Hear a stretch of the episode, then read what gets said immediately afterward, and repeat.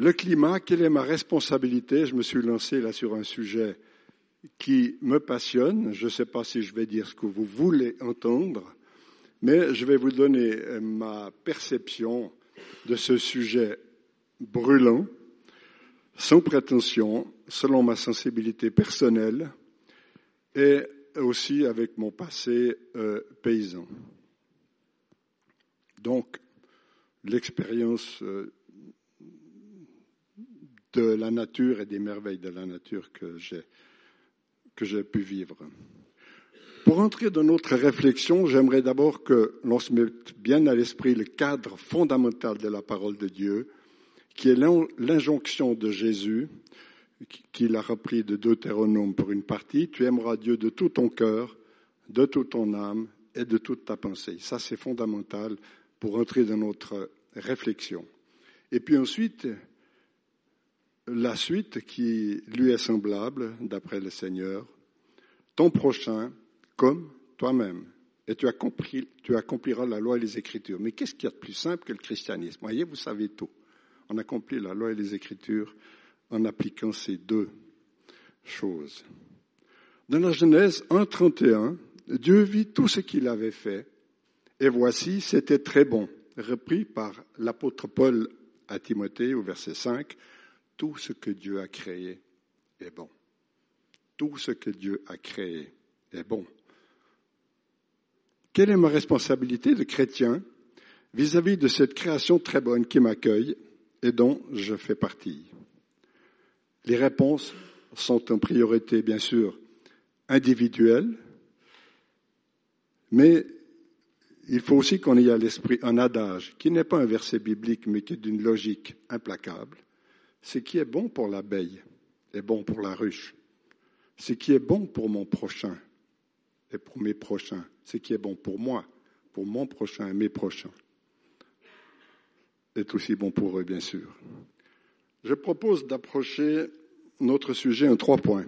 État succinct des lieux, quelques textes bibliques sur notre relation à la nature, et puis notre espérance et la conclusion. Le premier point est à succinct de la situation. Alors, vous êtes assis, vous savez tout, mais ça fait rien, je vais quand même euh, le répéter.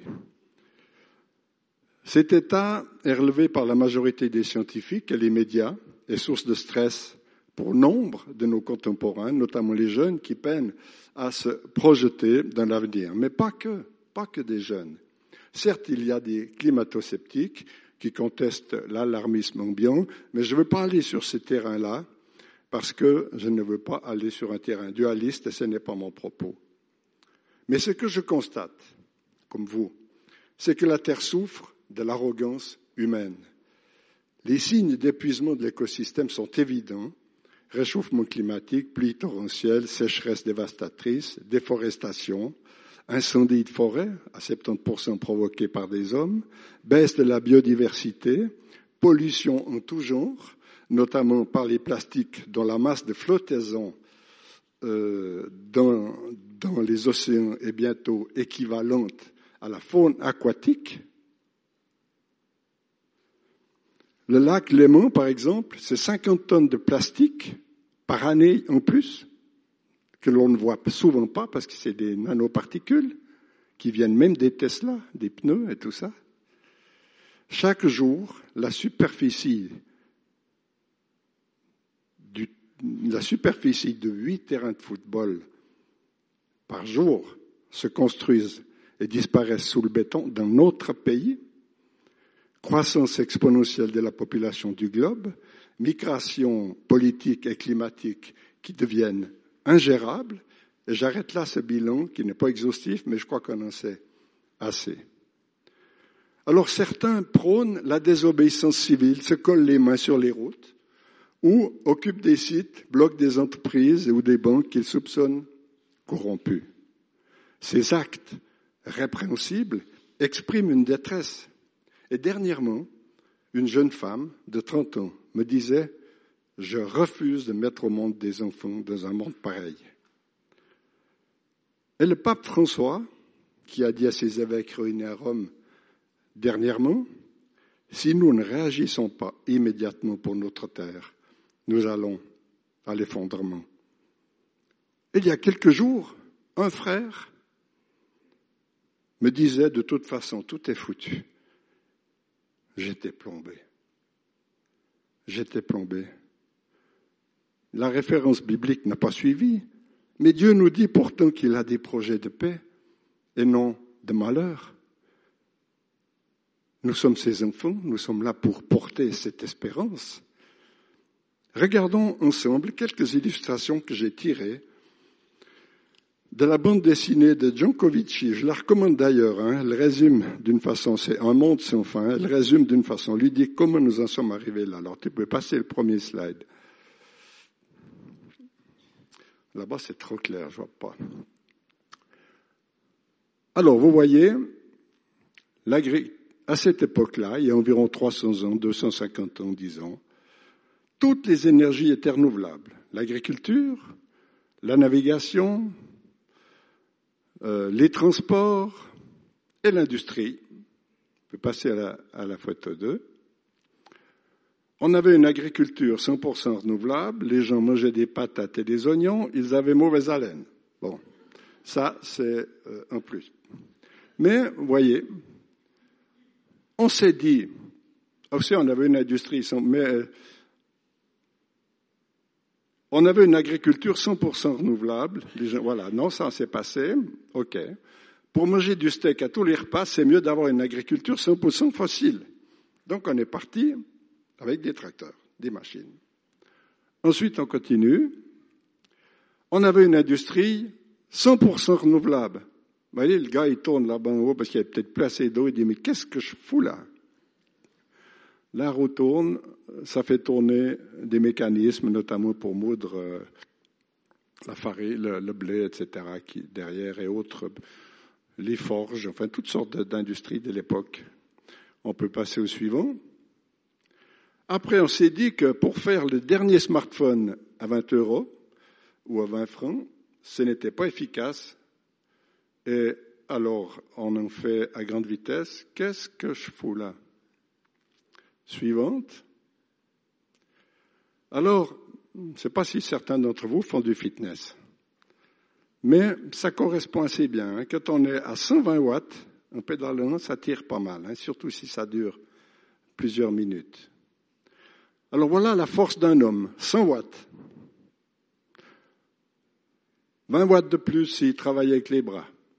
Alors, à l'époque, si on prend le convertisseur de l'époque, c'était pas très immoral, mais on avait des esclaves, et puis voyez, on cumulait les, watts en prenant des esclaves, des esclaves pour soi.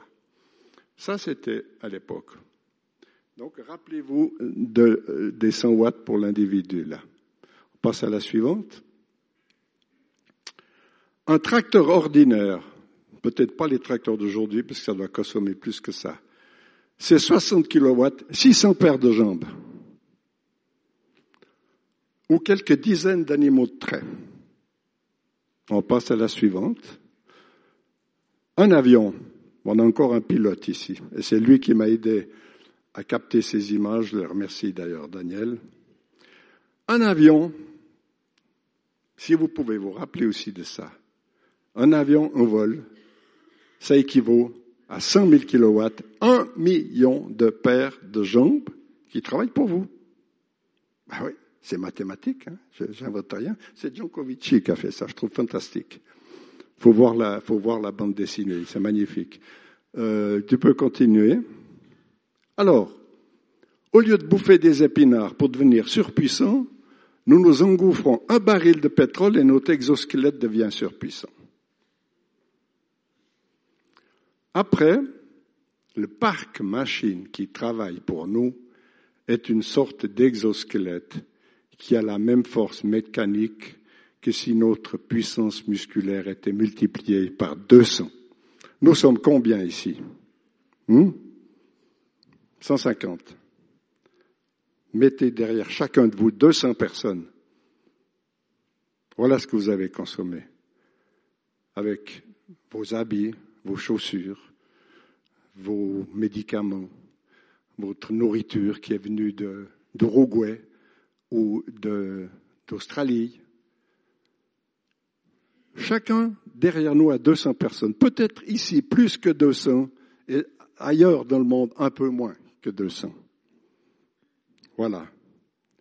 Vous ne pensez pas qu'on parlerait de ça dans une église, hein, à l'ONU. Parlons, euh, rappelez-vous de ce potentiel, de ce coefficient 200, et à présent on passe à une image suivante. J'aimerais vous parler de la biodiversité des animaux de la Terre. Et je vous montre un descriptif des petites bêtes qui sont bien cachées, c'est général.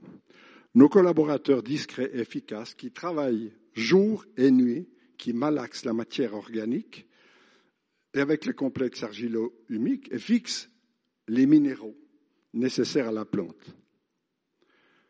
On voit que là, il y a des vers de terre euh, dans un endroit. Euh, ça, doit apparaître, je ne vois pas bien moi. Oui, vers de terre. Les 15 centimètres de terre en surface passent par le tube digestif des vers de terre tous les 10 à 20 ans. L'entier des 15 centimètres de terre passe par le tube digestif des vers de terre tous les 10 à 20 ans. On les appelle les ingénieurs du sol. L'ensemble de ces petits êtres vivants, vous les connaissez tous certainement, vous en entendez parler tous les jours, l'ensemble de ces petits êtres vivants sont une biomasse qui est plus lourde que tous les gros animaux que nous connaissons. Sans eux, la terre devient un désert. Vous avez tous bien déjeuné ce matin. Vous, ne vous êtes pas rendu compte que ces bêtes-là avaient travaillé pour vous. La faune du sol, c'est plus ou moins 260 millions d'individus par mètre carré. C'est 260 millions d'individus par mètre soit une masse globale qui équivaut à deux vaches adultes par hectare. C'est le poids de ces petites bestioles. Dans une poignée de terre vivent plus d'êtres vivants que d'hommes sur la terre. Les spécialistes estiment qu'un mètre carré de sol forestier contient 150 vers de terre, 200 000 colomboles, 400 000 acariens, et chaque gramme de sol renferme 1 à 4 milliards de bactéries et des dizaines de mètres de filaments de champignons, desquels l'homme a tiré, par exemple, la pénicilline et d'autres antibiotiques. Mais c'est incroyable. Ils ont des rôles multiples, les champignons, notamment de communication entre les végétaux. Ils communiquent. Si un arbre est attaqué par un insecte, par ses racines, mais aussi par les champignons, il dit à l'autre, attention, émets des phénols, je suis attaqué par des insectes. Il cause. Mais ce descriptif merveilleux, pourquoi je viens là avec ces bêtes C'est juste pour donner un éclairage de la grandeur du Dieu que nous adorons. On ne se rend pas compte quel Dieu nous adorons. Le poète, écrivain anglais Chesterton, qui est né en 1874, a écrit Le monde ne mourra jamais par manque de merveilles, mais uniquement par manque d'émerveillement. Il m'est arrivé de descendre de mon tracteur, mais je vous dis sincèrement, il m'est arrivé de descendre de mon tracteur, de me mettre à genoux devant la splendeur de la création. Moi, je suis un émotif. Je suis quelqu'un qui, qui, qui, sent les choses et qui les vibre. Mais j'ai aussi parfois demandé pardon à Dieu pour l'agriculture de ma jeunesse, axée sur le rendement. Formaté en école d'agriculture, on ne nous parlait pas de ces bestioles, à part les vers de terre, sans on savait que ça existait. Mais on nous apprenait à NPK, Mg, euh, euh, B, etc. Donc, N, azote, phosphore, potasse, magnésium, bore, manganèse, ça dépend. Et on mettait des intrants. C'est ce qu'on nous avait appris dans les écoles d'agriculture. Puis progressivement, on s'est rendu compte que la biomasse commençait à souffrir. Vous mettez un grain d'azote à côté d'une bestiole comme ça, c'est plus qu'une montagne que vous mettez à côté c'est pas très bon. Hein pas très bon à manger. Cette faune et flore qui qui nous fait vivre tous est fragile. Il faut que je change de main. J'avais mis des petits trucs comme ça pour m'en sortir. Mais c'est pas toujours. Voilà. Cette faune et flore qui nous fait est fragile. Notre impact est lourd sur l'environnement avec nos médicaments, cosmétiques, hormones, le CO2 et autres que nous rejetons tous dans la nature. On a tous mangé, une bonne partie d'entre nous ont pris leurs médicaments ce matin. J'espère que vous n'avez pas oublié. Si, ce n'est pas fait, prenez-le tout de suite. On a tous pris des choses qui ont un impact dans la nature. Bon, j'arrête là sur l'état des lieux brossés pour pas vous rendre dépressif, mais on a quand même des merveilles qui nous aident. Que dit la parole sur notre relation à la nature? La création de la nature est à l'image de Dieu qui l'a conçue, les règles qui la gèrent et interagissent entre elles pour que cela fonctionne sont subtiles, infinies. La nature parle de Dieu les perfections invisibles de Dieu, sa puissance éternelle, sa divinité se voient comme à l'œil depuis la création du monde quand on les considère dans ses ouvrages. Mais prenez seulement une feuille, vous allez chercher une feuille là-bas, vous regardez. Cette feuille respire jour, nuit, nous donne de l'oxygène, donne du carbone aussi. Il y a tout un système respiratoire incroyable, une complexité magnifique. Et Dieu créa l'homme et la femme à son image et il les bénit. Mais très rapidement, ces deux illustres ancêtres dont nous portons la génétique ont voulu fonctionner sans Dieu en goûtant à l'arbre de la connaissance du bien et du mal qui était la seule interdiction. Conséquence, ils sont chassés du jardin. Alors, ne nous bloquons pas sur ce fondamental biblique, historique pour certains, métaphorique pour d'autres. La réalité, c'est que il y a longtemps que l'homme se prend pour Dieu. Et c'est le début des, misères. Son insolence n'a pas de limite. Depuis là, l'humanité vit une révolte permanente au lieu de l'harmonie avec le divin, avec son prochain et la nature que Dieu nous a donnée gratuitement, confiée. Et des textes bibliques nous exhortent à l'humilité face à cette nature complexe, diversifiée à l'infini diversifié à l'infini.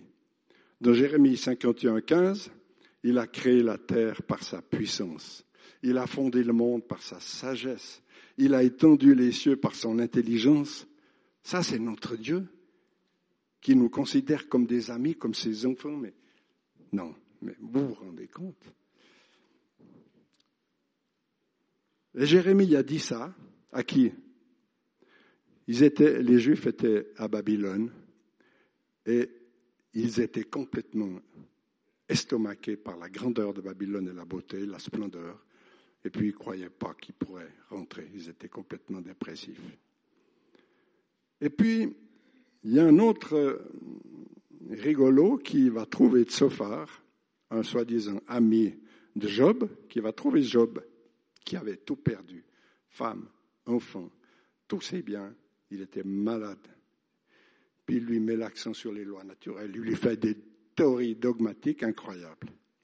Et Job lui dit, Tsophar, interroge les bêtes, elles t'instruiront. Les oiseaux du ciel, ils te l'apprendront. Alors, est-ce que nous interrogeons les bêtes pour nous instruire? Ou bien on préfère interroger les spécialistes des différentes branches. Ah, c'est vrai, il faut, les, il faut les consulter. Ou alors on préfère encore l'intelligence artificielle. Ah ouais, on verra où ça va nous mener. Dans Jérémie 12.4, jusqu'à quand le pays sera-t-il dans le deuil? Et l'herbe de tous les champs sera-t-elle desséchée à cause de la méchanceté des habitants? Ça, été écrit il y a 3000 ans. À cause de votre méchanceté, les bêtes et les oiseaux périssent. Hein, on a parlé de la biodiversité. Eux, ils souffrent. On croit entendre le téléjournal ou bien le matin. Je ne sais pas si vous avez lu le journal le matin, aujourd'hui, écrit il y a 3000 ans. Et puis un peu plus loin, tout le pays est ravagé, nul n'y prend garde. Mais ce n'est pas beaucoup. Est-ce que le chrétien que je suis y prend garde? Est-ce que nous sommes attentifs? Est-ce que je respecte cette création que Dieu me confie et confie à chacun de nous? Quelle est ma responsabilité individuelle? Est-ce que j'ai un comportement éco-responsable?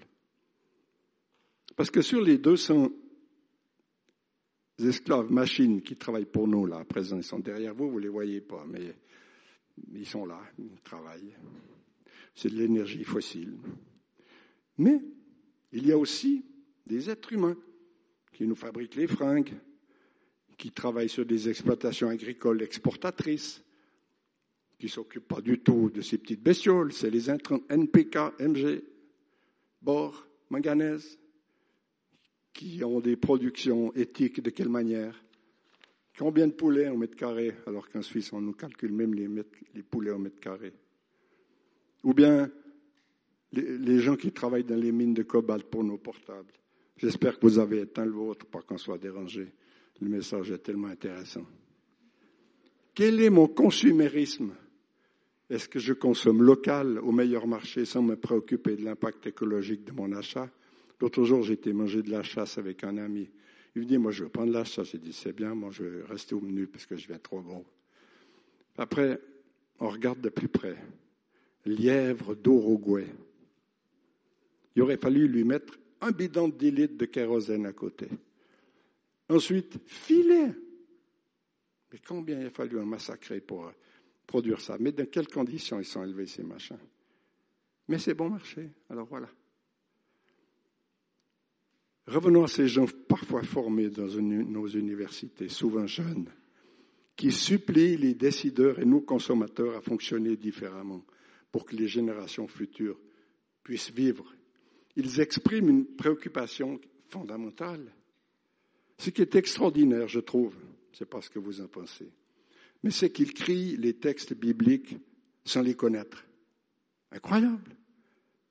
Il trie, un langage courant, bien sûr, pas en toi de Canaan. Euh, il nous crie des textes bibliques. Je suis interpellé, ils disent presque mot pour moi ce que Dieu disait par la bouche des prophètes. Le monde est ravagé, nul n'y prend garde. Comment vais-je allons-nous répondre à ces appels au secours? Nous apprenons un chant à la chorale La Villanelle où nous chantons avec Rachel, il y a aussi Jean-Daniel et Chantal. Euh, Josiane, pardon. Et on, apprend un chant qui s'appelle Qu'est-ce qu'on leur laisse? de Richard Séguin. Cathédrale d'oubli, insolence des promesses. Et plus loin, qu'est-ce qu'on leur laisse? Des arbres en prière, des oiseaux incurables. Voyez, la société sent qu'il y a quelque chose qui ne joue pas. Alors comment moi je vais entrer en communication avec mes contemporains en leur disant que tout est foutu pas possible. Comment est-ce que je donne de l'espérance par des actes concrets et que je réagis au tourment de notre terre qui fléchit sous la pression humaine? Ce n'est pas d'aujourd'hui que l'homme fait souffrir la terre. Les textes en témoignent. Seulement les moyens de faire souffrir la terre se sont décuplés, vous avez vu. À l'époque, c'était un individu. Ceux qui étaient riches, ils avaient des esclaves, quelques-uns, mais il en fallait un paquet pour arriver seulement à la puissance d'un tracteur. Alors, Bertrand Picard, que vous connaissez bien, a dit dernièrement à un journaliste qui le questionnait, il a dit, mais alors vous êtes pour la décroissance? Ah, Il a dit non. Non, je suis pour une croissance différente, ingénieuse, respectueuse de l'environnement, mais pas la décroissance, car notre système économique s'effondrerait. Mais c'est clair, notre système économique est basé que sur une croissance. Toujours faut croître. Ah oui, mais la terre, elle ne peut pas croître, elle est là, la terre. Nous n'échapperons de toute façon pas à la sobriété, hein, d'une manière ou d'une autre.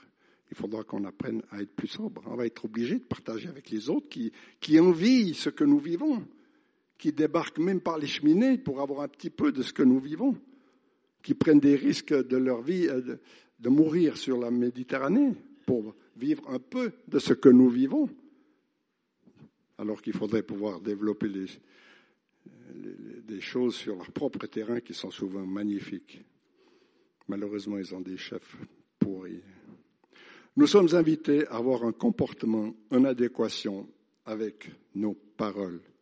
Et dans cet exercice de lucidité, il y a luxe, la lumière, lumière de ma rationalité logique. Dieu nous a donné une intelligence, il l'a donné à chacun de nous, mais aussi surtout à l'œil du cœur ouvert à l'esprit. Je n'ai pas l'intention de verdir la spiritualité en ajoutant la couche de l'écologie, mais je veux seulement que nous prenions conscience que la nature, malgré la puissance de l'ennemi, est habitée par la vie de l'esprit, source de toute vie. La nature n'est pas Dieu, c'est important de, bien nous le répéter, mais elle est un livre ouvert de Dieu lui-même, au point que Paul nous dit, nous savons que jusqu'à ce jour, la création tout entière soupire et souffre les douleurs de l'enfantement. Et ce n'est pas elle seulement, mais nous aussi qui avons les prémices de l'esprit.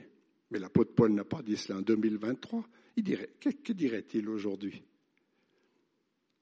Entendons-nous les cris de la terre qui se dessèche, des bêtes des champs que Dieu prend à témoin, et des hommes et des femmes qui prophétisent des textes bibliques sans le savoir. Mais quelqu'un va leur dire, mais ce que tu dis, c'est biblique. Cela me fait penser à un scientifique qui a répondu à un éco-sceptique. C'était peut-être un chrétien, ça ne m'étonnerait pas. Monsieur, il suffit d'un degré pour que la glace devienne de l'eau. Il suffit d'un degré pour que la glace devienne de l'eau. Dans le psaume 36, 7, David dit, Éternel, tu sauves, homme et bête, combien est précieuse ta bienveillance. Les chrétiens ont souvent développé une compréhension de l'eschatologie, qui les ont amenés à se désintéresser des réalités terrestres au profit de la vie de l'au-delà. À quoi bon le Seigneur revient bientôt, il y aura de nouveaux cieux, une nouvelle terre, alors vivons, Dieu rétablira tout ça. Le problème, c'est que nos descendants, que nous on n'est plus là. Pour moi, c'est bientôt, mais que nous on n'est plus là. Et probablement, peut-être que vous, vous partirez aussi. Mais quand on s'en va, nos descendants, ils restent là. Hein, et ça peut encore durer longtemps. Et le Seigneur n'a jamais démenti le Créateur qui a dit que sa création était très bonne. Notre espérance est la conclusion. De plus en plus d'éco-sensibles de gens de tout milieu parlent du sens de l'existence. Et Greenpeace a parlé dans un de ses magazines de la spiritualité comme moteur du changement.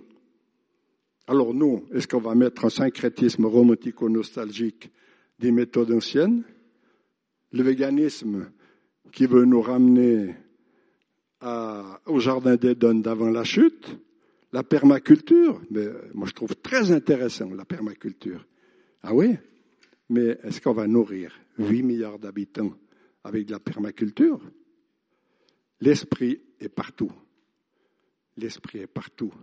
Nous baignons dans un océan spirituel. Nous baignons dans un océan spirituel. L'Esprit de Dieu planait sur la terre informe vide avant sa création déjà. Vous vous rendez compte Ça devait quand même pas être très beau. Eh bien, il était déjà là. Cet esprit est toujours présent et l'empreinte de Dieu transparaît dans chaque être comme son ADN spirituel, si infime soit-il à nos yeux. La langue divine est mystérieusement cachée dans la nature. Alors, il ne faut pas sombrer dans le panthéisme qui consiste à adorer les arbres et tout ça. Dieu n'est pas la nature, le logos, le verbe divin, le principe en qui tout, en qui et par qui tout existe.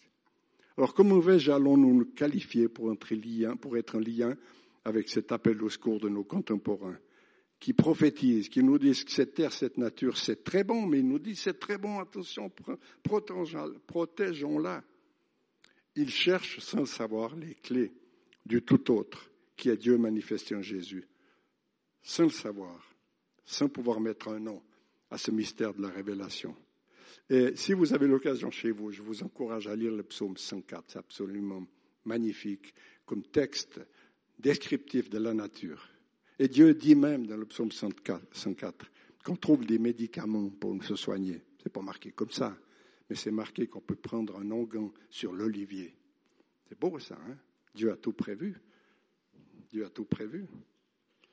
La création est merveilleuse, nous en faisons partie. Pardon. Je ne suis pas encore comme notre pasteur à pouvoir tout dire sans garder ses feuilles. Mais j'aimerais qu'on se rappelle, en tout cas ceci, qui n'est pas un verset biblique. Ce qui est bon pour l'abeille est bon pour la ruche. Ce qui est bon pour toi est bon pour ton prochain. J'incarne le Père présent en moi par son esprit. À la création, il m'a confié ce don de la nature. Alors sortons de notre bulle. Ce n'est pas ceux qui disent Seigneur, Seigneur, mais ceux qui mettent en pratique ma parole qui, euh, qui, qui seront sauvés. Mais que vaut la parole sans les actes?